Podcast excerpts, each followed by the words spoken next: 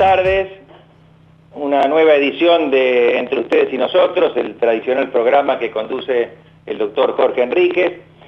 Eh, una tarde gris, eh, previa a un fin de semana extra largo, en el que eh, la circunstancia principal, digamos, será el feriado de, de mañana, motivado por la fecha patria, el 25 de mayo. Eh, fecha patria que coincide casualmente con eh, el día en que en 2003 asumió la, pre, la, presidencia Néstor Kirchner. Eh, esa coincidencia ha sido utilizada por el kirchnerismo para tradicionalmente asociar ambos acontecimientos. Es como si el 25 de mayo de 2003 eh, se tratara de una eh, nueva fecha patria. Eso es muy común en el peronismo, la, eh, la sinonimia entre lo, partidario y, lo nacional. Y han abusado, por supuesto, de, este, de, esta idea, como lo hacía Perón en sus primeras presidencias, aunque en este caso, claro, aprovechando esa, esa coincidencia... Osvaldo, disculpame la interrupción, pero lo tenemos eh, en línea a Luis Brandoni, que tuvo la deferencia de atendernos, está, muy, está apurado porque tiene un compromiso, eh, para que lo saludes. Disculpame bueno, la interrupción. Muchas gracias, no, no sabía que ya estaba en línea. Eh, eh, buenas tardes, Beto, ¿qué tal? Osvaldo Pérez San Martino lo saluda. Hola. Beto, soy sí, soy Osvaldo Pérez Martino, en el programa de Jorge Enríquez, que él en este momento sí. está con un inconveniente. Sí, por eso yo sé, no, yo sé. Lo que pasa es que tengo una cita a las seis y media y cerca del teatro no sé si llego, quisiera llegar. Perfecto, no, será, será muy breve simplemente. Queríamos, bueno, conocer su, su, su, sus impresiones eh, sobre la situación general del país en estos momentos, eh, en particular con el, lo que estamos viendo dentro del ámbito del, del Frente de Todos, del, del peronismo, eh, con esta celebración que van a hacer mañana de los 20 años de la, de la asunción de Néstor Kirchner, que coincide con, como decía yo en la introducción, con el, bueno, la fecha patria, el 25 de mayo de 1810. Mira, no, no te entiendo bien. Yo creo que lo, lo de mañana es un acto partidario, no tiene nada que ver con el 25 de mayo. El 25 de mayo es una casualidad. Pero o, o, este utilizar el 25 de mayo para hacerle este un homenaje a un, a un presidente, un expresidente, no me no me parece. Me parece que el 25 de mayo merece otra otra consideración. Pero bueno, este es lo que es lo que pueden hacer, es lo que les parece que deben hacer es decir, cambiar el 25 de mayo de 1810 por el 25 de mayo de, de la asunción de, de, Kirchner al poder, pero no me parece más que eso. Claro, por supuesto, yo lo decía en ese sentido irónico, ¿no? Porque eh, efectivamente sí. es una fecha de todos los argentinos, pero ellos en, en, en, la tradición del peronismo no han innovado nada en esto, la han partidizado, le han dado un carácter sectario, ¿no? Claro, claro. Claro. Eh, eh, propio también de esa idea fundacional que tienen, como que eh, antes de la llegada de Néstor Kirchner no, no, no había democracia no había, o no había claro, derechos claro. humanos, por ejemplo. Eh, sí, sí, pero a mí me gustaría que este tema lo pudiéramos tratar con un poco más de, de, de tiempo y de tranquilidad porque me interesa mucho, pero y además tengo alguna dificultad para escucharte. ¿Vos desde dónde estás hablando? ¿De un teléfono de, de línea? Sí, de un teléfono de línea porque yo tampoco estoy en el estudio en este momento, sí. Ah, claro, claro. Pero no podríamos arreglar en otro momento una conversación con un poco más de tiempo. No, ¿cómo no? ¿Cómo no? ¿Cómo no? Este, parece, le, le, le pido entonces a, no. a, a, nuestros productores que lo arreglen. E igual, muchísimas gracias por, por esta participación. No, pa, por nada, al contrario, al contrario, estoy dispuesto a, a tomarnos un poco más de tiempo y escucharnos mejor para poder conversar de este tema o cualquier otro. Bueno, muchísimas gracias, Beto. Hasta luego. Ah, por nada, por nada, gracias. Chao. Eh, bueno, lo, lo, lo que intentaba y eh, reflexionar junto a Beto Brandoni, que tenía eh, cierta dificultad en, que pudiéramos desarrollar el diálogo por una cuestión técnica, es este aprovechamiento que decía en la introducción, que es, bastante propio del peronismo, eh, esta vocación fundacional. En general es propia de, todos los populismos, y sobre eso me interesará en unos minutos dialogar con la historiadora y politóloga Sabrina Ahmeyet, que es al mismo tiempo actualmente diputada nacional por Juntos por el Cambio, y más adelante con el periodista y editor económico de Clarín, Gustavo Bazán, porque el kirchnerismo celebrará mañana los 20 años de la asunción de Néstor Kirchner y ah, están saliendo distintos artículos, eh, distintas columnas de opinión acerca de estas dos décadas ¿no? que han eh, impreso su sello eh, en la vida argentina, bueno, cada cual la, mira a su manera, no, se trata por el otro lado de, una única etapa eh, que, se hubiera desarrollado de la misma forma en, todo momento. Evidentemente el kirchnerismo ha tenido eh, distintos momentos. Eh, hay que recordar que cuando Néstor Kirchner fue elegido, en mayo, si no recuerdo mal, las elecciones fueron el 14 de mayo de 2003, en esa oportunidad hubo una oferta electoral muy fragmentada, el, peronismo eh, presentó tres candidatos eh, y quien obtuvo el, triunfo en, la primera vuelta fue Carlos Menem, con alrededor de un 25% de los votos. Eh, después le siguió Néstor Kirchner con, yo no, no tengo la, cifra de mano, pero aproximadamente un 21 o 22%. y tercero, Ricardo López Murphy, que habrá tenido un 16 o 17, eh, parecía antes de la elección que iba a tener una suma mayor y fue en aquel momento víctima de una campaña muy fuerte en su contra. Ovaldo. Sí. Eh, bueno, ya está en línea Sabrina Ajemechet, eh, la, diputada, así que te está escuchando. Ah, perfecto. hola Sabrina, ¿cómo te va? Hola Osvaldo, ¿cómo estás? Un gusto saludarte. Gracias, igualmente. mira, me, me, interesaba conversar con vos hoy eh, por eh, tu condición de, historiadora y politóloga, porque, bueno, mañana es la celebración del, 25 de mayo, eh, y también es el momento en que el, kirchnerismo va a hacer un acto de celebración de los 20 años de la asunción de, Néstor Kirchner. y bueno, yo decía en, la introducción, pero vos sabés mucho más que yo de eso, que es bastante propio de la tradición peronista esto de fundir eh, ambos acontecimientos, en este caso facilitado por esa coincidencia, esa casualidad de la historia, eh, que eh, la asunción de, Néstor Kirchner ha sido el 25 de mayo. Yo quería preguntarte dos cosas, por lo menos, después podemos preguntar otras.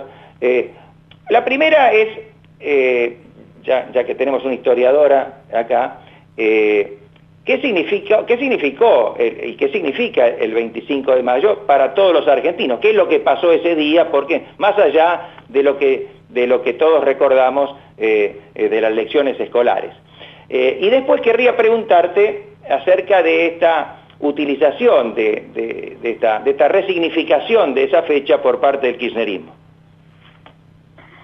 Bueno, un montón de preguntas interesantes y una descripción muy acertada de, lo que pasó hace 20 años, ¿no? Porque lo que hizo Néstor Kirchner en sí fue elegir el 25 de mayo. Así como Alfonsín eligió el 10 de diciembre en 1983 porque coincidía con el Día Internacional de los Derechos Humanos y él estaba mandando un mensaje muy fuerte al elegir ese día.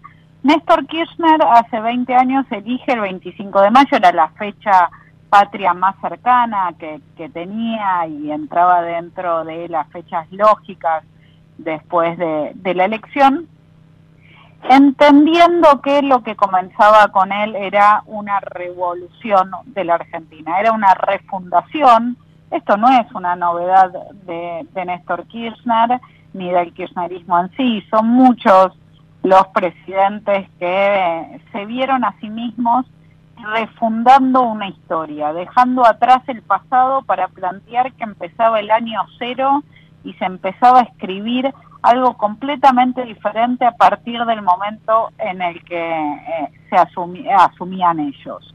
Néstor Kirchner hizo eso, le dio ese significado a, aquel 25 de mayo, después eh, hizo una relectura de la historia reciente, ¿no? Eh, después de los años de neoliberalismo y de los años de, de crisis de la alianza, llegaba él, un presidente, eh, como señalabas vos, con poca legitimidad electoral, ¿no? Porque, eh, ah, de hecho, eh, es una elección en donde él era el candidato imprevisto, no, no sabíamos la mayoría de los argentinos quién era Néstor Kirchner, y en ese sentido lo que hace, y empiezo a unirlo con la primera parte de, tu pregunta de qué pasó el 25 de mayo, es reescribir la historia, porque ¿qué pasó el 25 de mayo realmente en 1810? Bueno, nosotros lo que vemos ahí cuando vemos los documentos del 25 de mayo de 1810 es que en Buenos Aires, quienes se reunieron en el Cabildo, decidieron que a partir de ese día iban a autogobernarse. En, vez de seguir dependiendo del gobierno que estaba en España, ya eh, eh, en 1810 el rey había caído, estaba preso, estaba Napoleón, había caído la, la Junta de Cádiz y cuando se conforma la Junta de Sevilla, en Buenos Aires dicen, ¿por qué vamos a depender de, de la Junta? ¿Por qué no nos autogobernamos? Esa es una discusión que se da durante toda la semana de mayo, pero lo que es interesante es que se jura lealtad al rey. ¿no? El 25 de mayo no es el corte con España Metrópolis y con el rey, sino que en nombre del rey se asume el autogobierno. ¿Qué es lo que hace Néstor ese 25 de mayo? Plantear que se estaba refundando la Argentina que, que, empezaba una nueva época en la que se iba a construir con valores que en ese momento enuncia como más clásicos del peronismo que los que después va a tomar el kirchnerismo. Habla ahí de justicia social, de la recuperación de la independencia económica, un discurso que Perona podría haber sostenido en la década de los 40, soberanía nacional. Así es. Eh, y eh, ya eh, en, ese año y sobre todo al año siguiente intenta otra refundación que es la apropiación de los derechos humanos, ¿no? En aquel acto en la ESMA, en, en, el que ordena bajar un cuadro de Videla, que el kirchnerismo toma como una especie de hazaña épica, y en el que dice que viene a pedir perdón en nombre del Estado argentino por, el silencio, por tantos años en que no se había hablado, lo que era una, mentira flagrante, ¿no? porque ignora eh, lo que fue el inicio de la democracia, los juicios a las juntas, que, bueno, ahora, ahora el, año pasado un poco se actualizó el interés por el tema, por la película 1985, pero se dieron en circunstancias muy difíciles. Eh, realmente aquello sí podemos señalarlo con, con orgullo como como un momento eh, fundacional de nuestra democracia. Eh, y, sin embargo, él pretendió que todo eso, nada había sucedido y que los derechos humanos los fundaba él en ese momento. Es el lamentable discurso que dio Néstor Kirchner en donde, en donde pidió disculpas porque nada había hecho el Estado argentino, olvidándose no solo del juicio de las juntas, también de la CONADEP, ¿no? Como claro, claro borrando una parte no solo importantísima, fundamental de nuestra historia y de nuestra democracia, sino uno de los pocos hechos de los que podemos estar realmente orgullosos como argentinos en nuestra historia reciente. Fue, fue una canallada en Néstor Kirchner y fue el comienzo de una utilización de la historia que luego incluso con Cristina Kirchner se profundizó, en el cual el kirchnerismo reinventó una historia absolutamente alejada de los hechos, absolutamente falsa, en la que redefinió cómo había sido el pasado, siempre con la intención de intervenir en el presente, ¿no? Cuando, cuando hablaba sobre la Revolución de Mayo, no pensaba en 1810, pensaba en el 2010. Cuando hablaba de los años 70, no pensaba en los años 70, sino pensaba en lo que estaba pasando en ese momento, por ejemplo, con la construcción de la cámpora. Eh, y, en esa línea está también, me parece, eh, la, instalación de la fecha del 24 de marzo como feriado. Eh, yo, digamos, me opuse, bueno, yo soy un cuatro de copas, ¿qué importa lo que yo diga o opine? Pero desde el inicio vi el, sentido sesgado que esto tenía y lamentablemente me parece que otros actores de la vida política, no peronistas, no kirchneristas, con cierto sentido culposo que se instaló eh, a través de esa apropiación falsa de los derechos humanos, eh, no llegaron a percibir. No, sé cómo, lo ves vos. Creo que somos muchos los que creemos que en todo caso el 10 de diciembre el retorno a la democracia debería ser un día de celebración y un día feriado. El 24 de marzo a mí me parece que está muy bien que sea un día que siempre sea recordado en las escuelas y trabajado en las escuelas, porque yo también quiero, quiero acá hablar desde el 2023, porque cuando el kirchnerismo tiene eh, todo su uso político de los derechos humanos, su relación con los organismos de derechos humanos, sus abusos, sus robos, ¿no? Digo, tenemos los casos de corrupción, directamente involucrados con, con asociaciones de derechos humanos, lo que nos empieza a suceder a todos es que, o, a muchos, es que entendiendo lo que pasó durante la dictadura como los peores crímenes del Estado argentino eh, desde, desde su creación, empezamos al mismo tiempo a tener mucho rechazo de la utilización política que se le hacía a esto, ¿no? Entonces cada vez sentíamos más hartazgo porque entendíamos que todo era un show. En vez de poder celebrar como pueblo argentino la recuperación de otro nieto, no, era todo montado como un acto partidario. El 24 de marzo era una fiesta kirchnerista, no era un momento de unión de todos los argentinos.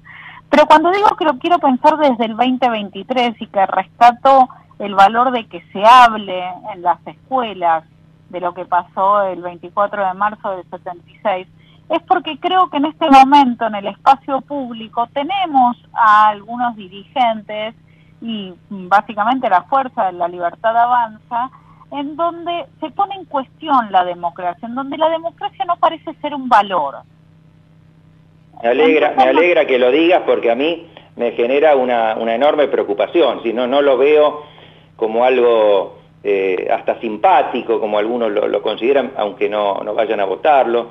Eh, es decir, puedo entender que sirva en algún sentido para empujar la agenda hacia cuestiones que, realmente se necesitan, con mayor libertad de mercado, eh, mayor estabilidad económica, mayor impulso a la iniciativa privada. Pero me parece que tienen eh, serias dificultades en, entender o no quieren entender cómo es el, juego de las instituciones, ¿no? Pareciera que por el discurso de Milei particularmente, cuando él llega va a gobernar por decreto, o sea, eh, el Congreso es visto eh, in totum como, como una casta, como un obstáculo. Bueno, para mí tiene todos los rasgos del discurso populista, solo que en este caso de derecha en lugar de izquierda comparto todo lo que decís y, entiendo que no solo no tienen respeto por las instituciones, sino que realmente la idea de democracia no forma parte de su nudo conceptual. Y eso es grave, eso es muy grave. Porque yo entiendo que muchos jóvenes digan, bueno, pero yo nací en los años 90, en los años 2000, ¿de qué forma la democracia le dio respuestas a mis necesidades, si yo no tengo laburo, si estudié, me esforcé y sin embargo no, no estoy logrando nada de lo que quiero, si estoy pensando en irme del país y, y solo lo que me mantiene en la Argentina es estar cerca de mis amigos o de mi familia. Yo entiendo que no se cumplió la idea de con la democracia se educa, con la democracia se come, con la democracia se cura. Yo entiendo que la democracia tiene deudas pendientes que hay que trabajar y mucho para cambiar esto. Pero los argentinos habíamos aprendido que todo era dentro de la democracia, que todo era dentro de la democracia. Y ahora pareciera que no es algo a valorar. Y eso a mí me preocupa mucho y yo creo que, que una parte importantísima de responsabilidad la tiene mi ley y, su séquito de fanáticos, pero otra parte la tiene, otra parte de responsabilidad muy importante, la tiene el kirchnerismo, y no hay que dejar de decirlo, por el uso y abuso que hizo de la causa de los derechos humanos, por la forma en la que tiñó partidariamente a los derechos humanos y cómo terminó bastardeando lo que era de verdad un consenso nacional y algo que todos los argentinos a partir del alfonsinismo empezamos a tomar como natural, como indiscutible, como básico, como fundamental. Sin, sin duda. Eh, para cerrar, eh, ya, en tu condición de, dirigente político, bueno, algo has hablado recién, pero eh, ¿cómo, ¿cómo, ves la situación? Es una pregunta muy amplia, por cierto, pero ¿cómo ves actualmente al gobierno, si es que esto que tenemos puede llamarse gobierno, no? Yo, yo creo que hay que llamarlo gobierno, porque si no lo llamamos gobierno lo estamos desresponsabilizando. Eh, tenés razón, tenés razón. Eh, es, es, un pésimo gobierno, es el peor gobierno de la historia democrática argentina, pero es un gobierno que está decidiendo, que está tomando la decisión día a día de no gobernar, que está decidiendo día a día no hacer absolutamente nada con el principal problema que tenemos todos los argentinos, que es la inflación. Entonces, a mí lo que me parece es que al mismo tiempo, yo no soy de quienes dicen el kirchnerismo está muerto, el gobierno no tiene ninguna chance, porque yo creo que este es un gobierno pésimo, pésimo, no me alcanzan las veces que puedo repetir que es pésimo, pero yo siempre creo que el kirchnerismo a último momento hace alguna jugada rara que mueve el tablero y que pone todo patas para arriba. Entonces, yo haciendo muchísimo énfasis en el pésimo gobierno y cómo en otra situación deberíamos asumir que no tienen ninguna chance de seguir gobernando la Argentina, bueno, yo quiero ser un poco cauta en eso, porque realmente las movidas que hace el kirchnerismo los últimos días, antes de cerrar alianzas, antes de cerrar listas, antes de definir la candidatura, siempre son una sorpresa que recordemos lo que nos pasó en el 2019 cuando pusieron a Alberto Fernández y dijimos, bueno, no, este hombre no tiene ninguna chance. Bueno, este hombre está gobernando la Argentina hace tres años y medio. Y, del lado de, Juntos por el Cambio, te, pregunto lo siguiente, habrás visto mucha gente eh, nota como que una gran desunión, eh, eh, pareciera a algunos que les molesta la competencia electoral interna, quizás nos falta un poco de ejercicio democrático. ¿no? En, Estados Unidos, eh, cuando hay unas primarias, hay eh, decenas de candidatos, van quedando en el camino y se dicen cosas muy fuertes. A mí eso, en general, no, me preocupa. Eh, sí me parece que habría que cuidar un poco quizás las palabras o ciertas descalificaciones personales, porque después, junto por cambio, gane quien gane, va a tener que hacer un gobierno eh, de unión de todos sus sectores, porque eso es, necesario, yo creo que es imprescindible para la Argentina.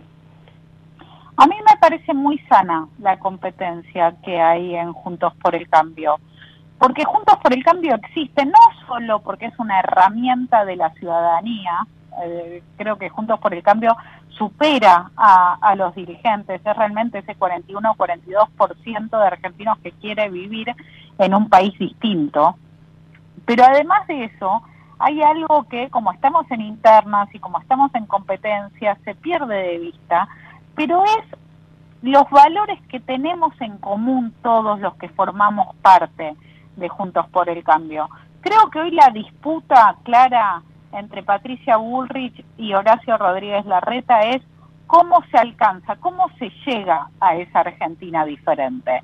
Y ahí, mientras Horacio Rodríguez Larreta cree que es con un amplio consenso, con un diálogo que reúna a un 70%, que hay que sentarse y conversar con las corporaciones, con los sindicatos y con todos aquellos que tienen poder, Patricia Bullrich está mostrando hoy otra mirada, otra, otra, otra mecánica en donde se asume el poder como tal y en todo caso lo que se hace es guiar las transformaciones necesarias para dejar atrás tantas décadas de, decadencia.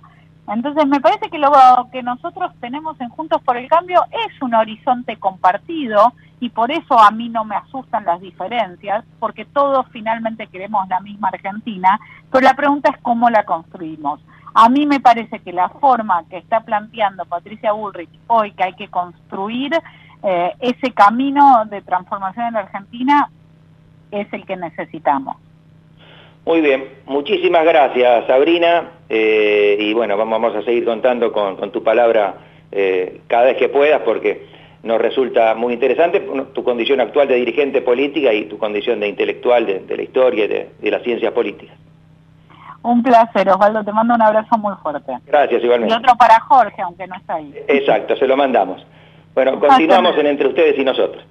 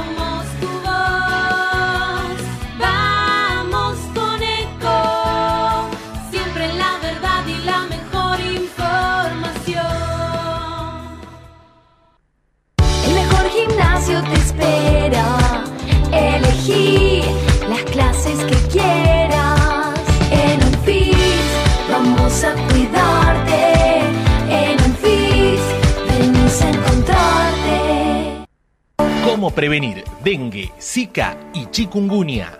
Sin criaderos no hay dengue. Limpia tu patio de objetos que acumulen agua. Elimina agua estancada de recipientes.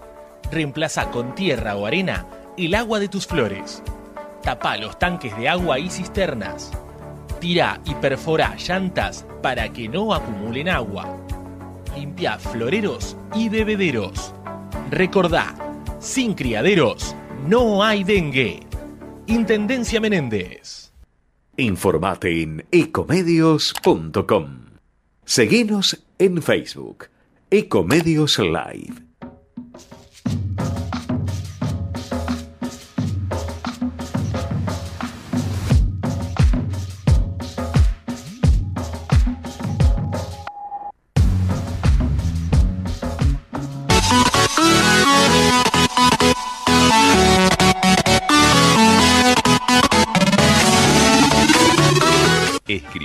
En tu ciudad. Nuestro consejo es prevenir problemas. Colegio de Escribanos de la Ciudad de Buenos Aires. Consejo Federal del Notariado Argentino. El Colegio Profesional Inmobiliario auspicia este programa. Colegio Profesional Inmobiliario cada vez más profesionales. ¿Conocéis los planes de salud de Andar, la obra social de los viajantes vendedores? Planes para empleados en relación de dependencia, monotributistas y particulares. Solicita un asesor comercial al 0810 345 0184.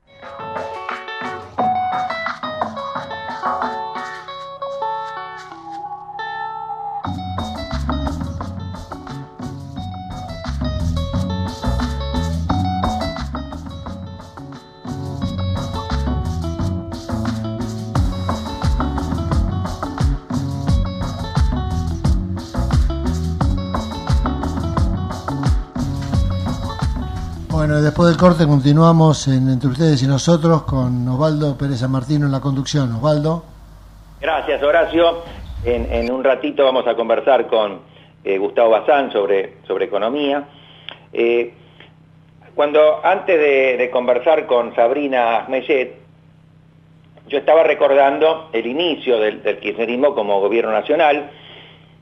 Eh, las elecciones del 14 de mayo de 2003 habían arrojado un resultado muy fragmentado, había el peronismo tenía una oferta de tres candidatos, ganó Menem con el 25%, Kirchner salió segundo, do, dos o tres puntos atrás, era el, candidato eh, promovido por Eduardo Dualde, y como ustedes recordarán, eh, en un hecho bastante insólito, el primero, Carlos Menem, decidió no presentarse a la segunda vuelta. Eh, y esto era porque las encuestas daban que iba a, perder eh, de manera contundente, eh, no porque eh, la mayoría de la sociedad tuviera una excelente opinión de Néstor Kirchner, sino porque tenía una pésima opinión en aquel momento de Carlos Menem.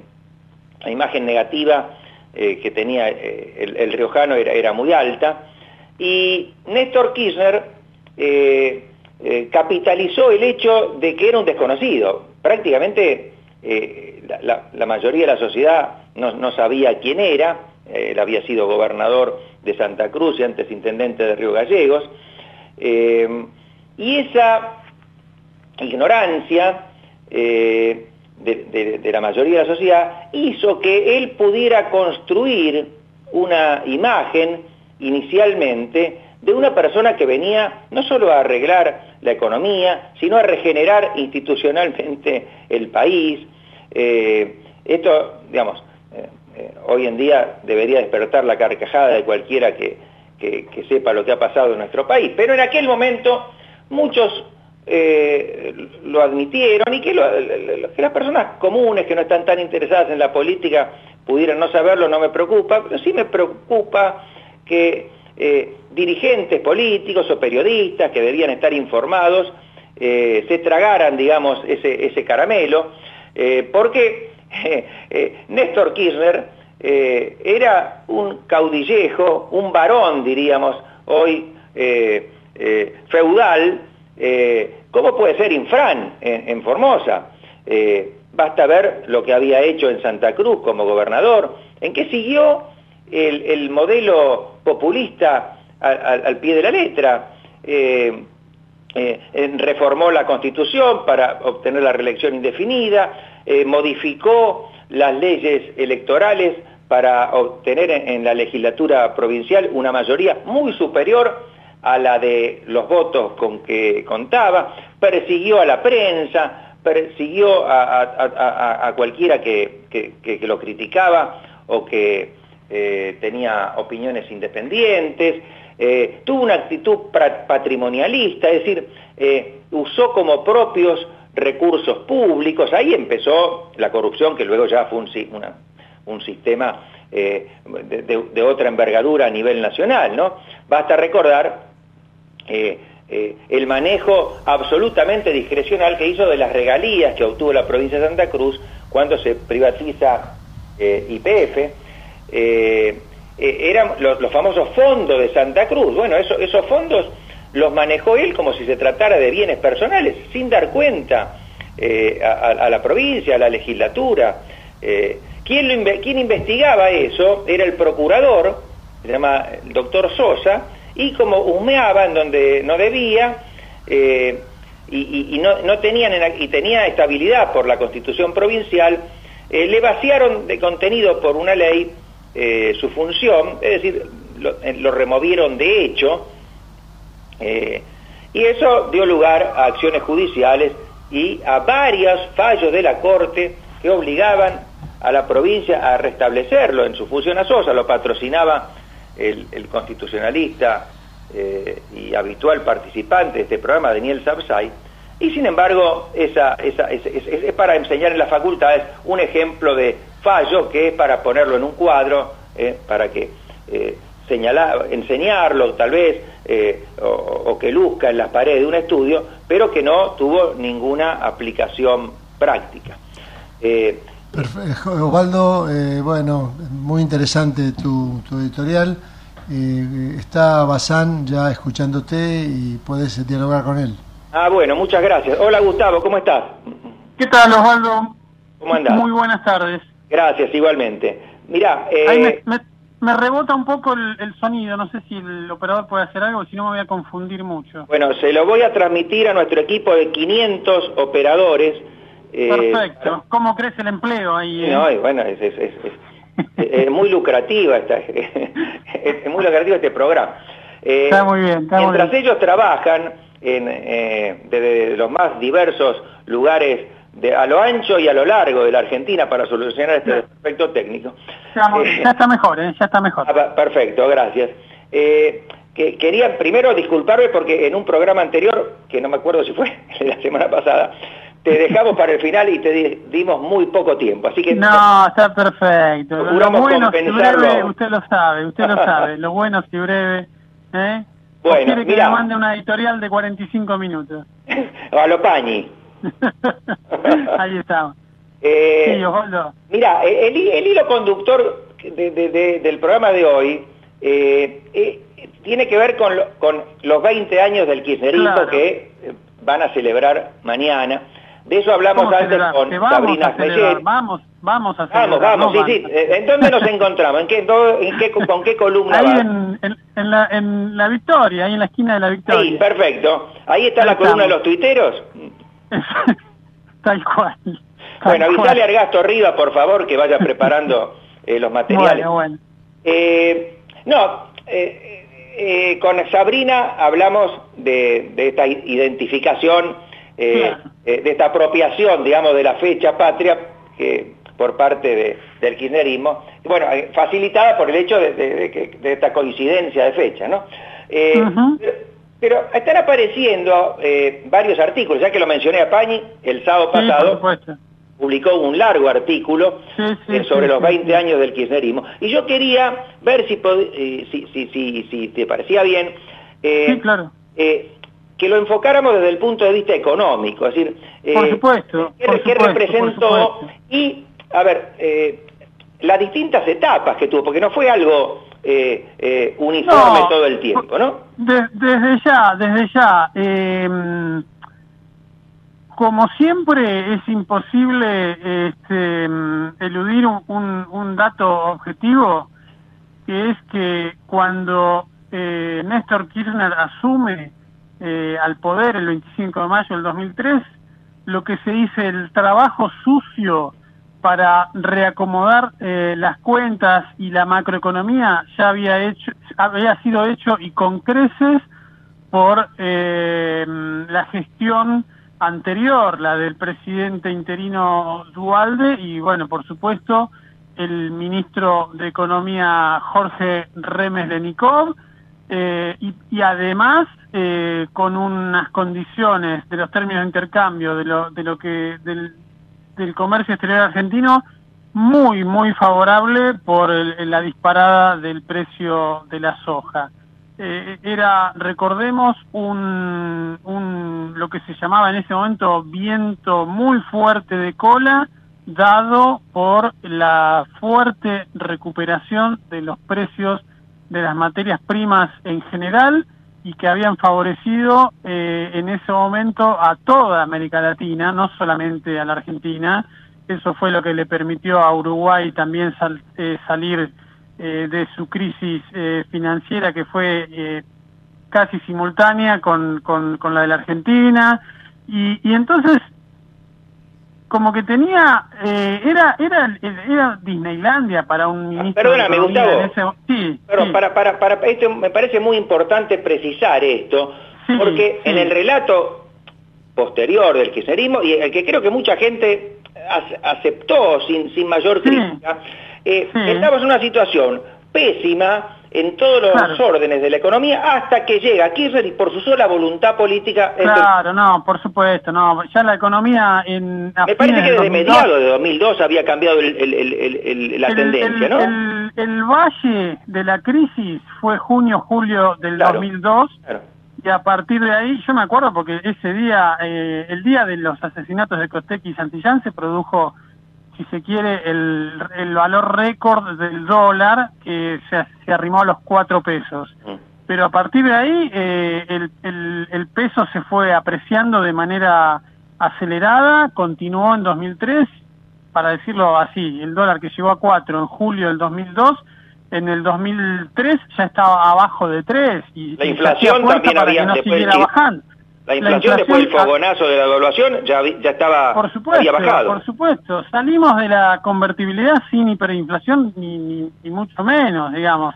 Entonces, eh, cuando eh, Roberto, perdón, cuando asume este, Kirchner, ya el trabajo sucio, repito, estaba hecho, había superávit comercial, superávit eh, fiscal, pero bueno, yo creo que hay eh, dos, eh, o un, un, gran episodio que para mí eh, define eh, lo que fue eh, la crisis que todavía, de la cual todavía no podemos salir, que para mí es el tema del congelamiento de tarifas y todo lo que ello conllevó y a lo largo de casi 20 años con un una irresponsable manejo de, la cuestión energética, que fue finalmente lo que terminó eh, comiéndose todas las cajas, todo lo que se gastaba en importación de, energía,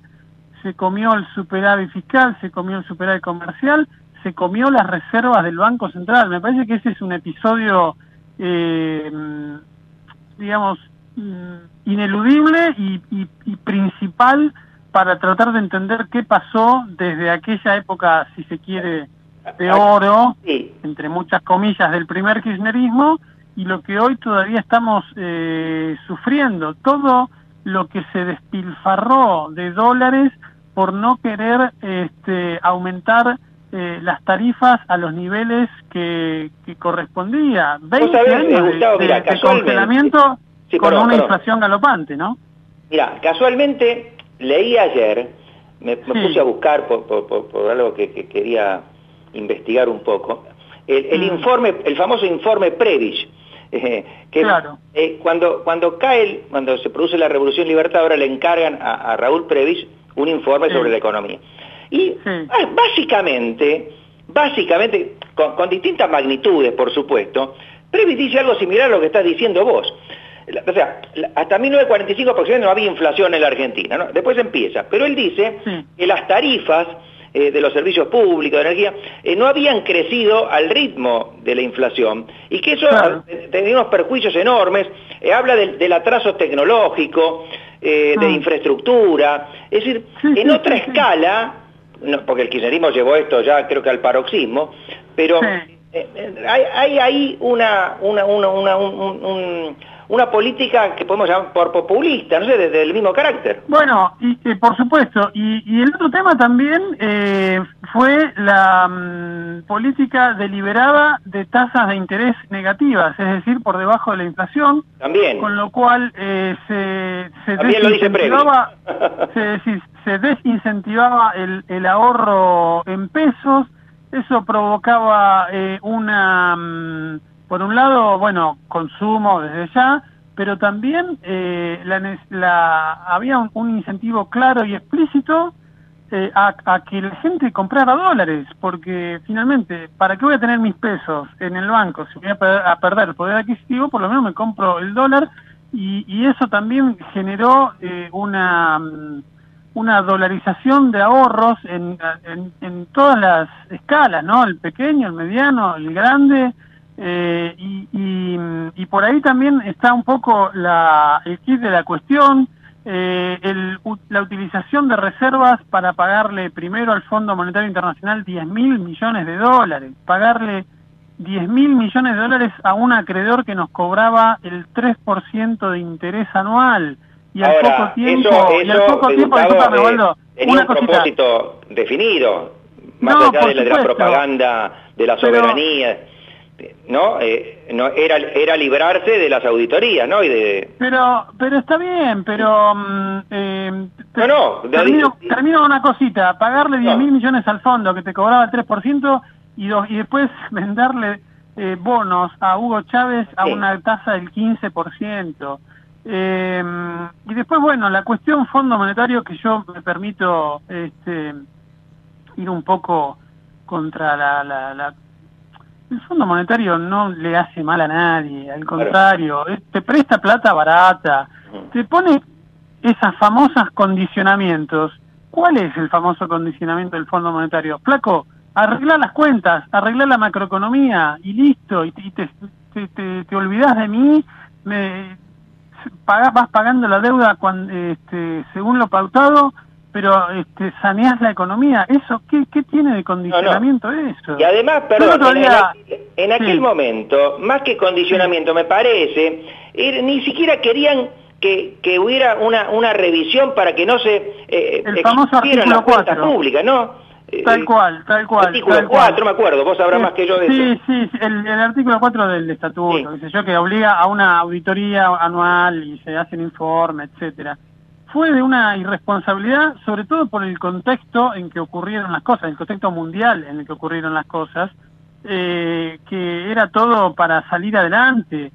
Un, un dato, este, Argentina eh, es hoy el único país de América Latina, dejemos de lado a, a Venezuela, es el único país de América Latina que no logró bajar la- los índices de pobreza e indigencia respecto a los de 2011. Tengo, te- ese es el último dato que, que yo tengo, Ah, sacado eso- eso de, es un dato de muy estadísticas de, de estadísticas de- del, del CEPLAS de La Plata, que es un instituto hiper prestigioso a nivel mundial.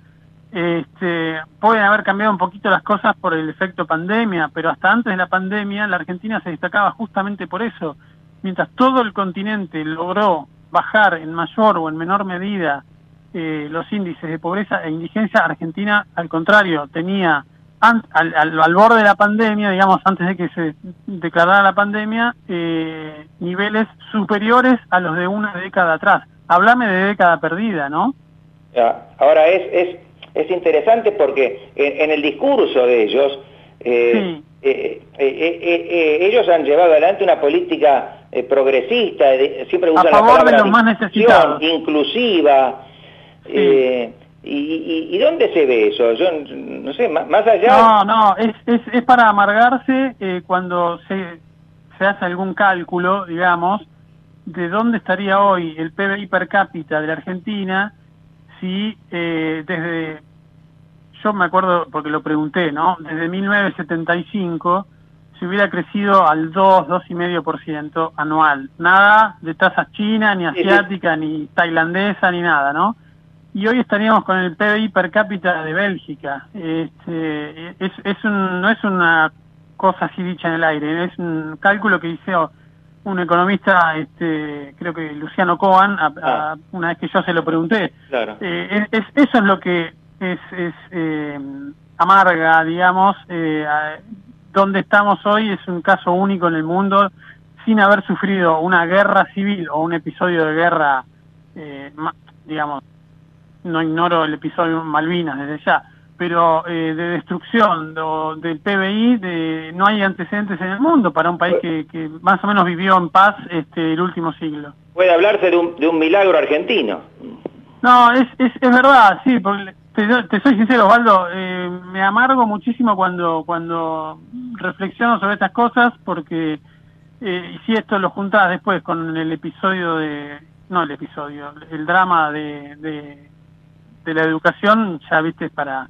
Bueno, Para y, seguramente están vinculados también, ¿no? Porque... No, pero por supuesto, por supuesto, porque eh, hoy eh, las chances de que un chico que está en un hogar pobre eh, pueda salir adelante son, son mínimas. Y yo, eh, un poco forzando y un poco no eh, las palabras, pero me animaría a decir que todo lo que se ha hecho con la cuestión de educación en los últimos 30 años en la Argentina, o bueno, ya que estamos hablando de los últimos 20 años, para mí, para mí, y esto te lo planteo a vos como abogado, a ver si me equivoco por mucho, para mí eso sí que fue un, crimen de lesa humanidad, lo que se hizo con la educación en la Argentina.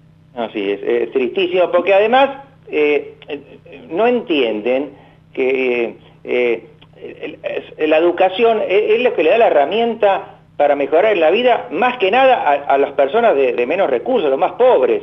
Pero, eh, por supuesto. Los, que somos de clase media, de alguna manera eh, eh, digamos, en nuestros hijos, quizá por contacto, eh, podemos llegar a conseguirles algún desde ya, desde ya. el, más pobre, el que está aislado, digamos, de esa red de contacto, a ese, al revés de lo que piensan ellos, a ese hay que exigirle más, no para...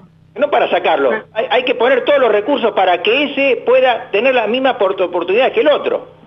Lo que pasa que eh, yo también a veces eh, hago esta figura y veo en un extremo em, la caja del Estado, ¿no? Eh, y, me imagino una larga, larga, larga fila de gente que va a, que, depende de esa caja.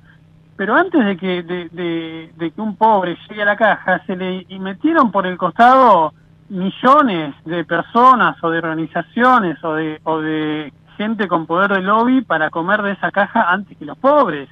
Eh, yo el otro día publiqué una nota con donde cuento el nivel de los salarios que se pagan en, la Administración Pública Nacional, en organismos descentralizados, en empresas públicas, y son realmente eh, escandalosos en comparación con el promedio que, cobra el país. Y entonces yo eso me lo imagino como gente que, bueno, que logró ubicarse para llegar antes al, cheque que le da el Estado y por, y por ende se lleva una, una porción mayor. Pero hoy hay que mirar a los ojos a un chico de un hogar pobre y decirle, o mejor dicho, hay que tener el coraje de decirle, mira, por todo lo que se hizo en los últimos 20 años en la educación, tu nivel de vida futuro va a ser este, extremadamente más bajo de lo que podría haber sido.